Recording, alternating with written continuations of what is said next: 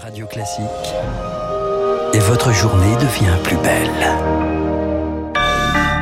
Soyez les bienvenus sur l'antenne de Radio Classique si vous nous rejoignez. Il est 8 heures.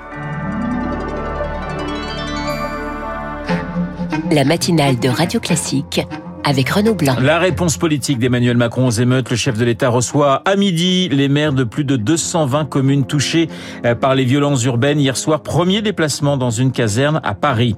La France a rapatrié 10 femmes et 25 enfants de Syrie. C'est la quatrième opération de ce type en un an. Le détail dans ce journal. Et puis, le parcours parfois semé d'embûches des jeunes talents de la musique classique. Témoignage alors que commence aujourd'hui le festival d'Aix-en-Provence.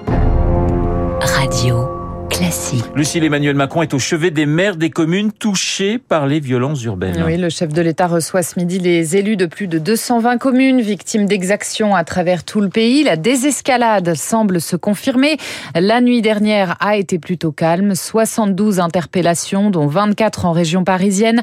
L'heure est donc à la réponse politique. Elisabeth Borne recevait hier à Matignon les présidents de groupes parlementaires. On est encore loin, très loin de la Concorde, Victoire Fort. 45 minutes à peine de réunion et Mathilde Panot, chef de file des Insoumis à l'Assemblée, claque la porte. Pour elle, l'essentiel du problème est occulté. Je regrette de n'avoir eu aucune réponse. Ils peuvent faire toutes les diversions qu'ils veulent. Un jeune homme de 17 ans est mort.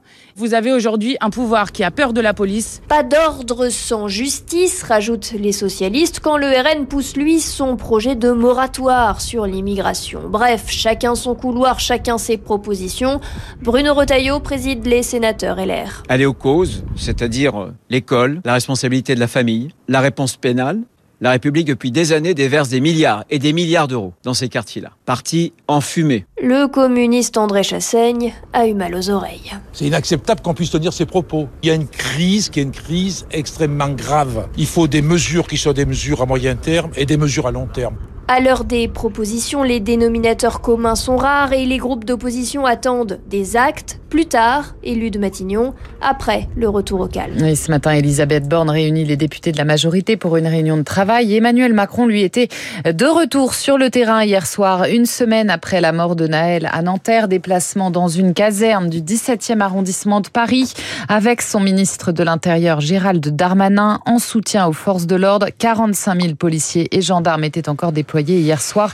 Quatre locaux de police ou de gendarmerie ont été attaqués. Et puis Lucie, les deux passagers de la voiture de Naël continuent de donner leur version des faits. Le passager avant du véhicule s'est rendu de lui-même à la police hier. Il a été entendu dans la matinée. Celui qui se trouvait à l'arrière, lui, a transmis un texte à nos confrères du Parisien, Eric Kioch. Oui, il s'agit d'Adam. Le prénom a été changé. Un collégien de 14 ans, habitant le même quartier que Naël. Un récit qui corrobore les images de vidéos publiées sur les réseaux sociaux et un témoignage qui colle avec celui du passager avant entendu plus tôt hier par l'IGPN.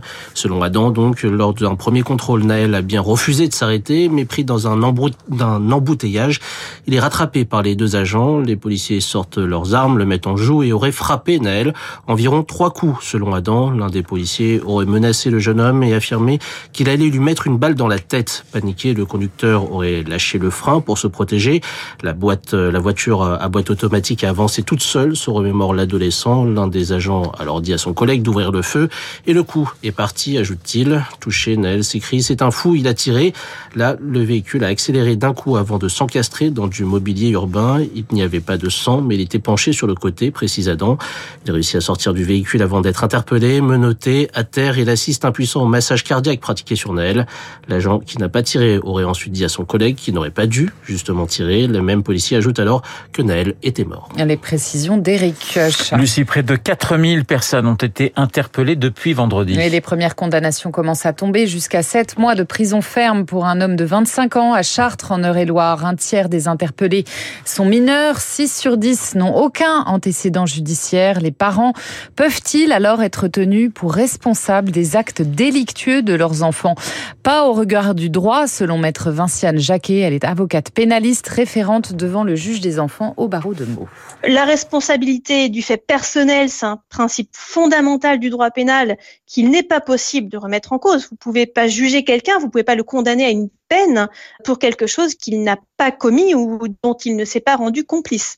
Il faudrait déjà être capable de faire un lien direct entre une carence éducative et euh, l'infraction commise par le mineur. Qu'est-ce qu'une carence éducative? Est-ce qu'on doit juger l'éducation sur les dix dernières années, sur les cinq dernières années?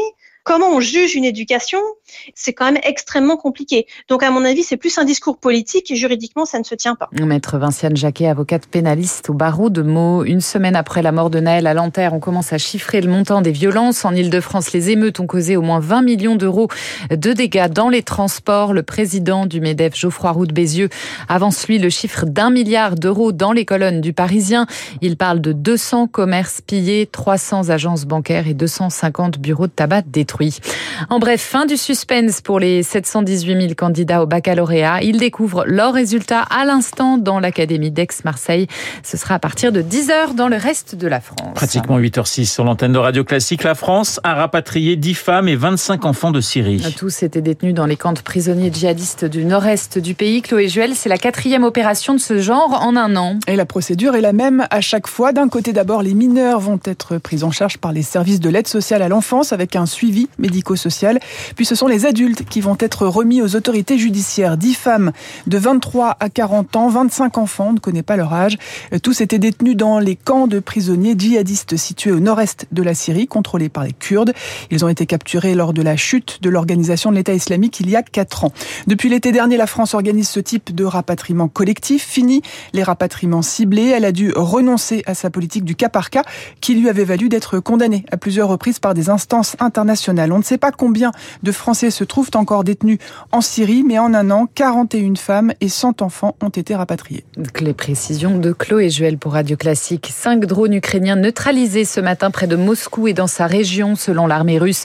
La Russie qui dénonce un acte terroriste de Kiev. Tous ont été abattus par la défense anti-aérienne. Il n'y a pas de victimes. Et puis cette fois, normalement, normalement, je dis bien, c'est la bonne pour Ariane 5. Dernier vol après 27 ans de bons et loyaux services. La fusée européenne doit faire ses adieux en plaçant en orbite deux satellites.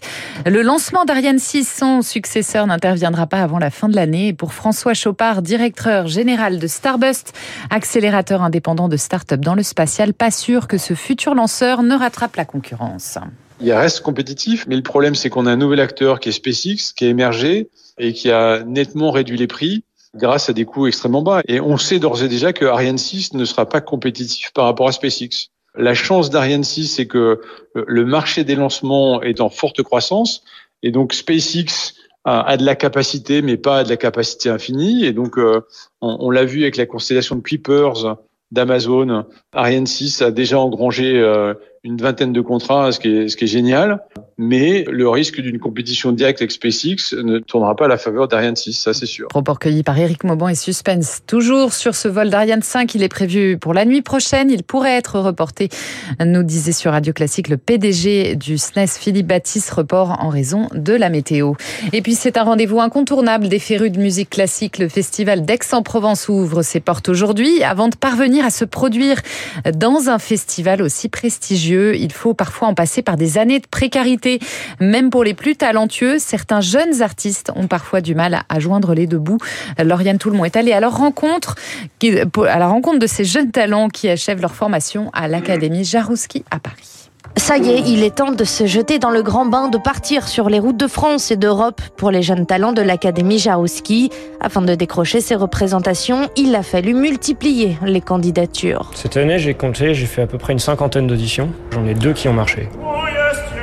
Le baryton Benoît Deschlotte a 31 ans, il est basé à Londres. Je suis abonné à l'Eurostar. Cette année, depuis janvier, je suis à 5000 euros de transport sur les concours, les auditions pour, euh, pour ma pomme. L'été, c'est le pic d'activité pour ces jeunes artistes, avant parfois le calme plat, la pire période pour la soprano Clara Barbier-Serrano. J'ai extrêmement peur des périodes de creux, où je devrais enfin me reposer, travailler en avance pour euh, les prochains concerts.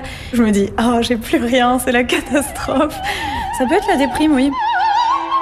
En début de carrière, beaucoup ont du mal à faire face aux casse-têtes administratifs afin d'obtenir leur statut d'intermittent ou toucher leur cachet à l'étranger. Heureusement, il y a les bourses, se réjouit le pianiste Gabriel Durlia. On ne traverse pas forcément la période la plus sereine qui soit. Il y a des difficultés de subvention pour certains festivals, certaines institutions. On a la chance d'avoir encore des institutions, des fondations qui nous aident, qui sont là pour nous soutenir. Et le jeune prodige de saluer ceux qui lui ont mis le pied à l'étrier, ses professeurs au conservatoire et à l'Académie Jarouski.